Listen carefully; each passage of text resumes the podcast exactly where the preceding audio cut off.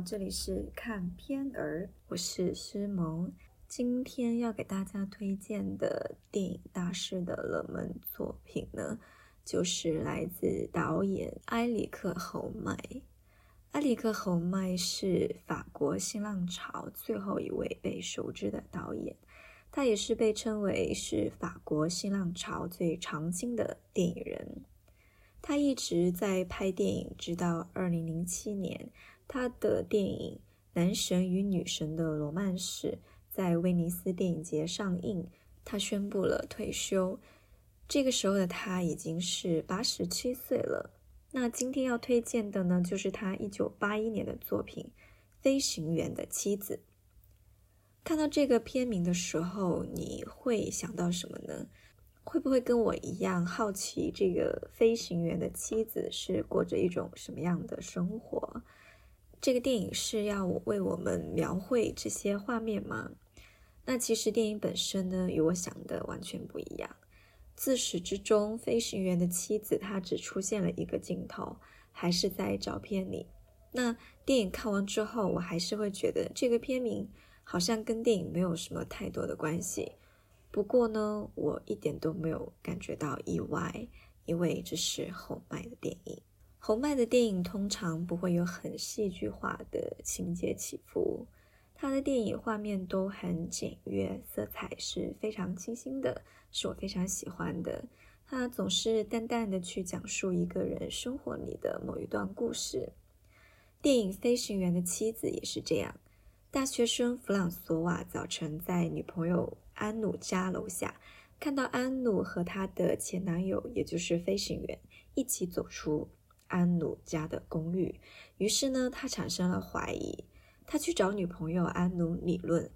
烦乱的安努呢，暂时不想要做出任何的解释。在回去的路上，弗朗索瓦经过一家咖啡店，他看到了飞行员和一位女人在一起。于是呢，他忍不住呢，就开始跟踪他们。电影有一半的篇幅都是他跟踪飞行员的过程。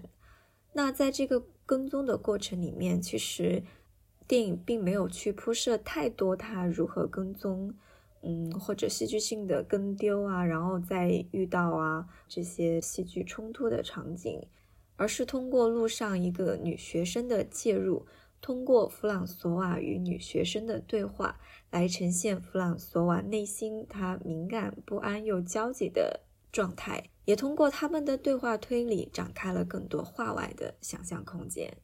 我个人呢，不太喜欢台词很多的影视作品。如果演员一直说话，会让我觉得很聒噪，并且会让我很头晕犯困。但是侯麦的电影呢，却是我的例外。他电影里的台词就像生活里面的哲学，人物通过这样的台词去探究与对方的关系。而在你来我往的说台词的这个过程里面，人物他是不断行动的，演员的表演就会非常的自然和生活，所以你看着也不会觉得无聊。我喜欢侯麦的电影的另一个原因是在他的电影里面，人都很敏感，特别是女生，经常说话说着说着就哭了起来。那这里要强调一下，他的刻画并不是去展现女性的弱或者女性爱哭哭啼啼。而是你跟着人物的经历，你能在那一刻产生共鸣。我真的很喜欢这个点，因为生活中有很多时候，我们就是会说着说着就莫名其妙哭起来，下一秒可能我们又笑了。其实没有原因，就是一种感受。这种感受与我们此刻的对话无关，它可能来自今天的一天的经历，或者这一段时间的委屈。在这部作品里也是一样。安努被男友发现与前男友一同从自己的公寓出来，虽然他们之间并没有发生什么，但是面对男友的误解，她不想立刻做出解释，甚至对男友态度冷淡。站在男朋友的立场，我们或许会觉得安努这时候有一点自私。晚上，当男友来她家找她，她时而冷淡，时而调皮，他们争吵又彼此脆弱。安努终于爆发了自己的情绪，她很累。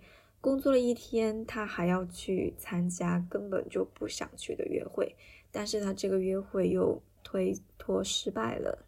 那飞行员前男友消失了三个月，突然出现在他消失的日子里面，阿努一直在幻想着他有一天能出现在他面前。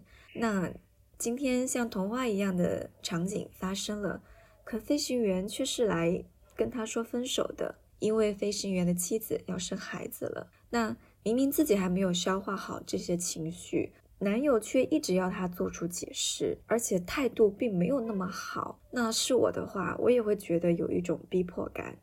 所以，当他脆弱的说出这些之后，我似乎能立刻的理解他。这部电影就讲述了弗朗索瓦从早晨发现女朋友安努和前男友一同从女朋友的公寓出来，到跟踪飞行员晚上到安努家找安努这一天里的故事。叙事很简单，就像我们生活中常会出现的小插曲，但是呢，它同时又是那么的有趣。我们全篇也不知道飞行员的妻子是一个什么样的人，但因为他，我们的主人公都有了各种微妙的感受。还有就是在电影的最后，有一首关于巴黎的歌曲，我觉得非常的好听，旋律也好听，然后歌词特别的，我特别的喜欢。